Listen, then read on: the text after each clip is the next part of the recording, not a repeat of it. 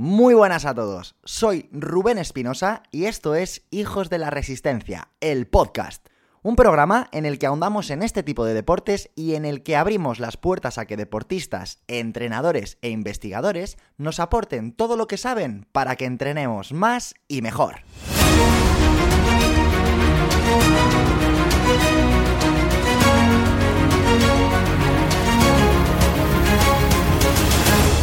Muy buenas a todos, amigos, amigas, ¿cómo estáis? Espero que la semana esté yendo increíble y que ya tengáis un poco encauzada la estrategia que vais a llevar de cara a esta vuelta a la normalidad, que bueno, pues aún está por delante. Hoy tengo una buena y una mala noticia. ¿Cuál quieres que te dé primero? ¿La mala? Ok, te doy la mala. Las próximas dos semanas no habrá podcast. La verdad es que me ha costado bastante tomar la decisión, porque al final, joder, son ya 34 semanas subiendo un episodio cada jueves, independientemente de las vacaciones de Navidad, de Semana Santa, independientemente también de esta cuarentena. Pero bueno, a ver, y aquí viene la buena noticia, ¿eh? El motivo por el que no habrá podcast merece mucho la pena. Como probablemente ya sabrás, los días 4, 10 y 14 de junio tienes una cita conmigo en un seminario de tres días que vamos a hacer en directo en YouTube. En este triple seminario voy a darte una hoja de ruta con los seis pasos que tienes que dar para crear y diseñar un entrenamiento de carrera memorable. Pero ojo porque el seminario no se va a quedar ahí. Estamos calentando motores ya, esto ya está pasando, en un grupo de Telegram exclusivo para los alumnos. En este grupo he estado mandando algunas tareas, vamos a continuar eh, mandando deberes a, todos los, a todos los alumnos. Y además, durante estos días voy a dar bastantes tips que os van a ayudar mucho, tanto a la hora de entrenar como a la hora de competir. Está siendo de locos. A día de hoy van ya 1.300 personas apuntadas y teniendo en cuenta que lo lanzamos hace cuatro días literalmente, pues oye, yo creo que va a ser algo que puede ayudar a muchas personas. Si todavía no te has registrado, en la descripción de este episodio te dejo el enlace para que puedas hacerlo y tienes hasta el miércoles 3 de junio. El día 4 arrancamos, ¿de acuerdo? Próximo jueves. Y dicho esto, ¿de qué vamos a hablar hoy? Bueno, pues hoy vamos a hablar de una de las pruebas del triatlón que más reclamo popular tiene y que cada vez está más en boca de todo el mundo. El Ironman. Lo que los triatletas llaman la larga distancia. Hacer un Ironman supone completar un recorrido de 3.800 metros nadando, 180 kilómetros en bici y 42 kilómetros corriendo. Lo rápido que se dice y lo que cuesta enfrentarse a ello. Y ojo, y aquí doy el primer tip del episodio. Hacer un Ironman no es difícil. No requiere heroicismos. No hace falta ser un héroe para hacer un Ironman. Lo realmente complicado está en el compromiso en la disciplina y en el trabajo que es necesario para prepararse durante mucho tiempo hasta que llega ese día. Los que han invertido toda su vida en el deporte y han preparado de forma específica un Ironman saben perfectamente que el día de la prueba es el día de disfrutar, es el día de sacar a la luz todo el trabajo que se ha hecho. Así que si por tu cabeza ronda la idea de hacer un Ironman en algún momento, te invito a que reflexiones no sobre la dureza de la carrera, sino sobre la dureza mental que necesitas no para hacerla, sino para preparar algo así como es debido. Van a ser entre 8 y 17 horas de competición, y va a ser un tiempo en el que tu cuerpo se va a ver sometido a un esfuerzo no muy intenso, pero sí muy largo. Y al final esto, bueno, pues va a generar una serie de acontecimientos en tu cuerpo que o estás preparado para soportarlos, o vamos, lo mejor que te puede pasar si te presentas a un Ironman sin estar preparado es que te acojones en la arena de la playa y no te llegues a tirar al agua, te lo aseguro. Porque hacer una prueba de este tipo no es ninguna broma. Y no es cuestión de tener una cabeza prodigiosa o no es cuestión de tener unos cataplines enormes, no. Y aquí es donde va el segundo mensaje. Hacer este tipo de pruebas requiere trabajo, físico y mental. Pero decir algo así como todo está en tu cabeza, o todo es mental, o si quieres puedes, lo siento amigos, pero eso es un atentado contra la fisiología humana. ¿La cabeza y la parte mental es importante? Por supuesto, Por supuesto, es más, es imprescindible. Pero ojo, si tu preparación física no acompaña, ya puedes ser el mayor o la mayor motivada de la historia que vas a palmar. ya te lo digo, es que no lo vas a terminar y si lo terminas vas a tener que pagar un precio. Lo que sucede en el cuerpo cuando hacemos este tipo de pruebas es innegociable y tu mente no puede evitar que el esfuerzo haga mella en tu físico, ni en tu físico ni en tu fisiología. Y hoy te lo voy a intentar demostrar. Por ejemplo, ¿qué sucederá con los biomarcadores de un deportista durante un Ironman? Los biomarcadores son sustancias que indican un estado biológico concreto. ¿Qué información nos dan? Bueno, pues principalmente los biomarcadores se utilizan para detectar enfermedades y también para conocer cómo van avanzando o cómo van desapareciendo. De hecho, en farmacología son indispensables para conocer la evolución de un paciente ante un tratamiento. Ahora con estos famosos PCR y los test del coronavirus y demás, lo que realmente se quieren ver son si hay o no biomarcadores que nos digan si la persona ha pasado la enfermedad o no la ha pasado. Pero en este caso vamos a utilizar los biomarcadores para saber cómo queda o en qué estado queda, mejor dicho, desde un punto de vista biológico, una persona cuando hace un Ironman. Fijaos, antes de empezar con, los estudios y demás, vamos a ver algunos biomarcadores que nos van a interesar y que vamos a ir viendo a continuación. El primero de ellos es la troponina T cardíaca. Esta sustancia es un biomarcador que está prácticamente siempre presente en infartos del corazón. Por lo tanto, encontrarnos niveles altos de troponina T cardíaca, pues significará que ha habido bastante daño cardíaco. Por otro lado, tenemos la mioglobina y la creatinquinasa, que son dos biomarcadores que nos ayudan a comprobar el nivel de daño muscular.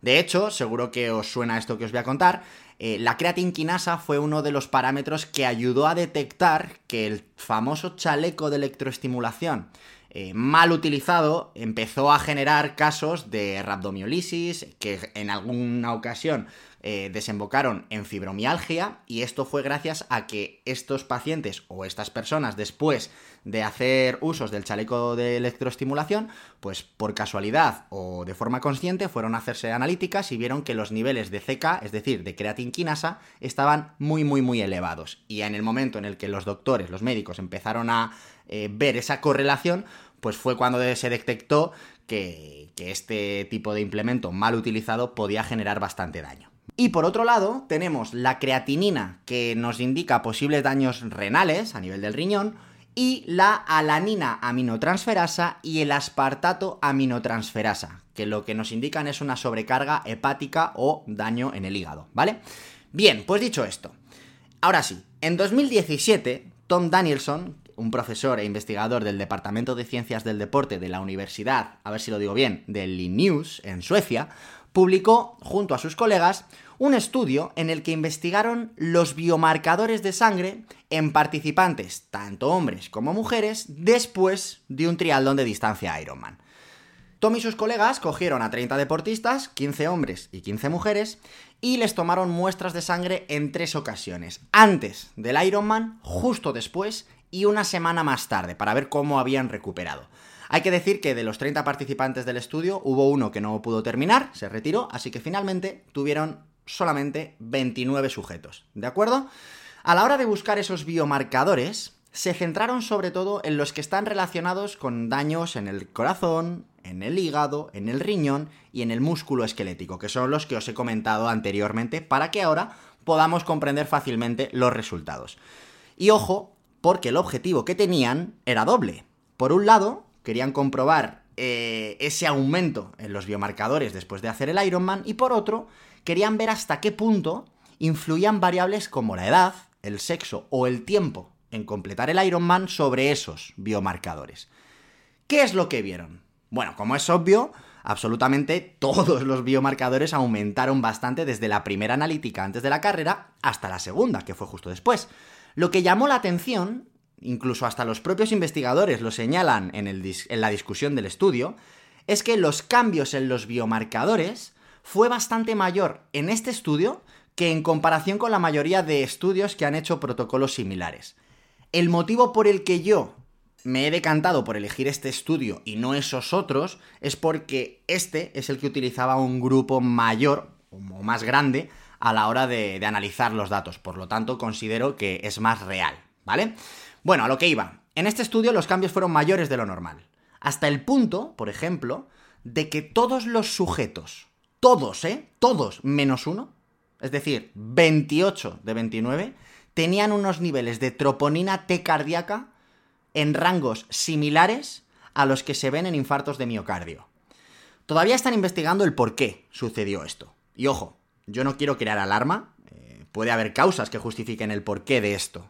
Yo, por ejemplo, dándole vueltas, he llegado a la conclusión, y esto es una hipótesis, lo quiero dejar bien claro, he llegado a la conclusión de que puede ser que al comparar los datos de daño cardíaco en un deportista entrenado con los de una persona sedentaria con infarto de miocardio, pues es muy posible que el nivel de biomarcadores sea similar, porque al final estás comparando un corazón posiblemente más grande e hipertrofiado con uno más pequeño y más débil. Por lo tanto, entiendo que un corazón más grande también tiene más tejido que se puede dañar. ¿Entendéis por dónde voy? Pero bueno, estos son hipótesis mías que, al final no van a, a ningún lado. Una de las conclusiones importantes y dignas de mencionar es que confirmaron que el sexo es un predictor significativo a la hora de generar más o menos daños en el organismo. En este caso, vieron cómo las mujeres tenían todas ellas valores inferiores de mioglobina, creatinquinasa, creatinina y aspartato aminotransferasa, tanto en la prueba de después de terminar el Ironman como en la prueba de una semana después. Y es curioso porque la intensidad fue muy similar para ellos y para ellas, por lo que los investigadores, al final, piensan que el motivo puede ser que como las mujeres tienen una composición corporal con una masa muscular relativamente más baja, pues eso puede ayudar a que la degradación y el daño muscular sea menor. Además, los estrógenos protegen la degradación del músculo, y esta puede ser otra explicación a ese hallazgo de que las mujeres sufran menos destrucción desde el punto de vista muscular. Pero aún así, el daño muscular fue evidente en ambos sexos, ¿eh? No nos confundamos. La mioglobina, por ejemplo, dio resultados en la meta del Ironman de entre 17 y 30 veces más de los valores normales a nivel clínico para hombres y mujeres. Vamos, que el daño muscular estuvo ahí para todos. Para terminar con este estudio, algo que también llama la atención es que los niveles de alanina aminotransferasa, que recordemos que era un biomarcador del daño del hígado, del daño hepático, fueron mayores una semana después del Ironman. Una semana después del Ironman, los valores de daño hepático eran mayores que justo después de haberlo hecho.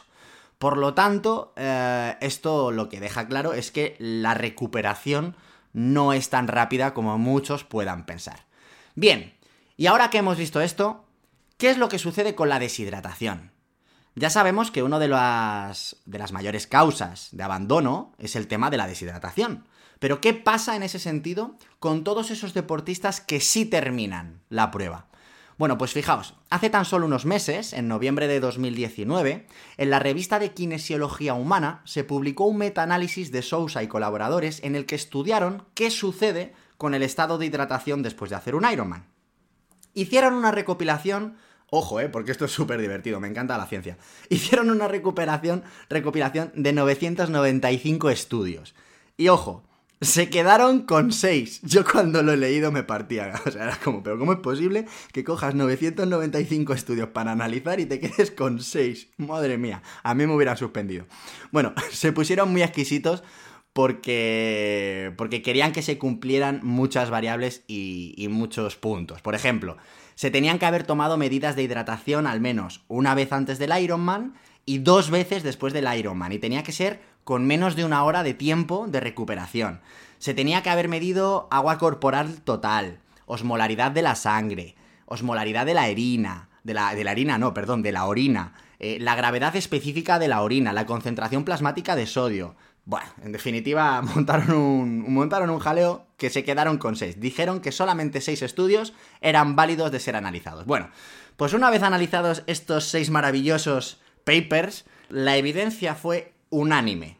Tras un Ironman, el estado de hipohidratación era claro en todos los individuos. Las principales causas fueron obviamente las pérdidas de sudor y también la restricción de líquidos en la natación y en la bici. Y aquí es donde puede estar la diferencia entre deshidratarnos y tener que abandonar o tener una hipohidratación que nos permita continuar y hacer un buen segmento de carrera. En definitiva, la pérdida de hidratación es absolutamente inevitable. Lo que tenemos que hacer es intentar paliarla al máximo con una buena estrategia de hidratación y con una buena estrategia de ingesta de líquidos durante la prueba. Y por último, ¿qué pasa con la composición corporal? ¿Cuánto peso perdemos? Bueno, pues hay bastantes estudios que han analizado los cambios en este sentido. Y uno de ellos es el que publicaron Muller y sus colegas en 2013. Lo llamaron así, cambios en la composición corporal durante una carrera de Ironman. ¿Qué hicieron? Bueno, pues cogieron a 8 triatletas hombres y populares que tenían entre 43 y 49 años y que pesaban entre 73 y 84 kilos. Bueno, se me ve un poquito el plumero, se nota que he cogido este estudio, obviamente porque estos tíos son de mi peso y, bueno, pues me interesaba aparentar cierta normalidad. Bueno, se les hizo todo tipo de pruebas antropométricas, desde mediciones de segmentos corporales hasta un DEXA, que digamos que es de lo más avanzado a nivel de composición corporal. Además, los participantes rellenaron un cuestionario en el que dijeron lo que habían ingerido durante toda la prueba, que obviamente es muy importante para saber qué es lo que ha pasado con tu composición corporal. Bien, pues estos ocho valientes perdieron entre un kilo y 2,7 kilos de masa corporal, que supone entre un 2 y un 3,5% de la masa total. Ojo, que no es ninguna tontería perdieron una cantidad significativa de masa en todos los segmentos excepto en los brazos. Y la pérdida de grasa, esto quizá os parezca llamativo, la pérdida de grasa se centró principalmente en piernas, tronco y lo que ellos llamaron la región androide, que para los de la LOGSE, la tripa de toda la vida. Bien, pues esto es una prueba de que la pérdida de grasa sí se puede dar en zonas localizadas, pero solamente en este tipo de casos. Que nadie piense ahora que puede perder grasa del abdomen haciendo abdominales o haciendo algún tipo de protocolo porque eso no va a pasar. Pero en este tipo de casos, en esfuerzos tan prolongados durante tanto tiempo, pues sí es normal que de forma aguda y de forma puntual se vean este tipo de pérdidas de grasa tan localizada. He de decir que hay estudios que muestran unas pérdidas de masa corporal bastante más grandes. De hecho, esta a mí me ha llamado la atención porque no me ha parecido algo tan grande como yo me esperaba. Por ejemplo, hay uno de 2001 que se publicó en la revista Clínica de Medicina del Deporte, en el que Speed y colaboradores cogieron a 18 triatletas durante una prueba Ironman y, y anotaron la temperatura y el porcentaje de humedad al que se hizo. Y esto me ha gustado más que en el anterior. Este Ironman se hizo a 21 grados de media y con una humedad del 91%. De locos. Y claro, aunque la temperatura no fuese muy alta, con estos niveles de humedad, pues os podéis imaginar, de media perdieron unos 2 kilos y medio, que sobre su peso absoluto supuso entre un 4 y un 8% de la pérdida de masa corporal. Y aquí hay que tener en cuenta que la tendencia natural de este tipo de competiciones es que cada vez se va haciendo en regiones más tropicales, como por ejemplo el Campeonato del Mundo de Ironman, que es en Hawái, se suele hacer en periodos eh, de verano o en periodos en los que las temperaturas son altas. De hecho, el año pasado en el Ironman de Frankfurt, bueno, pues eh, la gente ahí pues, casi, casi se muere, si es que estaban a más de 38 grados. Y, hubo otras ediciones de otros Ironmans en, las, en los que tuvieron que recortar distancias de, de natación, de carrera y de ciclismo y lo avisaron pues en el momento de arrancar, porque claro, al final el tema de la climatología es una incertidumbre que afecta también a la, a la organización. Y nosotros tenemos que tener en cuenta que este tipo de pruebas se realizan cada vez más en situaciones de, mucho calor. Y esto obviamente afecta aún más a la deshidratación y a la pérdida de, de masa corporal. Así que como veis, los cambios en nuestro cuerpo durante una prueba de estas características son innegociables, independientemente de lo entrenado que estés. ¿Dónde va a estar la diferencia? Pues en tu forma de asimilarlo y en tu forma de soportar estos cambios. Si estás bien entrenado, bueno, pues además de poder rendir a intensidades superiores, vas a ser capaz de soportar mejor toda esta serie de eventos fisiológicos y lo más probable es que termines tu Ironman tan feliz. es probable que te vayas a casa diciendo que no lo vas a volver a repetir y que a la semana siguiente pues te dejes otros 700 pavazos en otra inscripción. Porque esto funciona así, amigos, somos así. Y lo sabéis. Así funcionamos.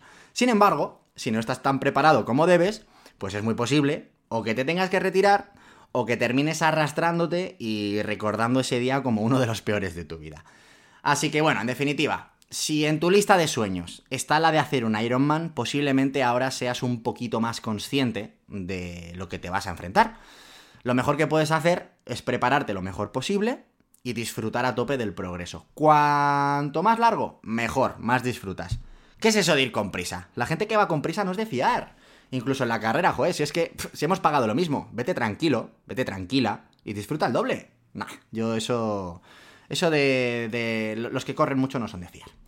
Bueno, que se me va la olla. Te recuerdo, vamos a ir terminando ya porque se me está yendo totalmente. Te recuerdo que el jueves de la semana que viene arrancamos con este pedazo de seminario de tres días. Más de 1.300 personas apuntadas en tan solo cuatro días desde que sacamos las inscripciones. Si todavía no te has apuntado, vete corriendo a la descripción del episodio y dale caña que te dejo ahí el link disponible por y para ti, ¿vale?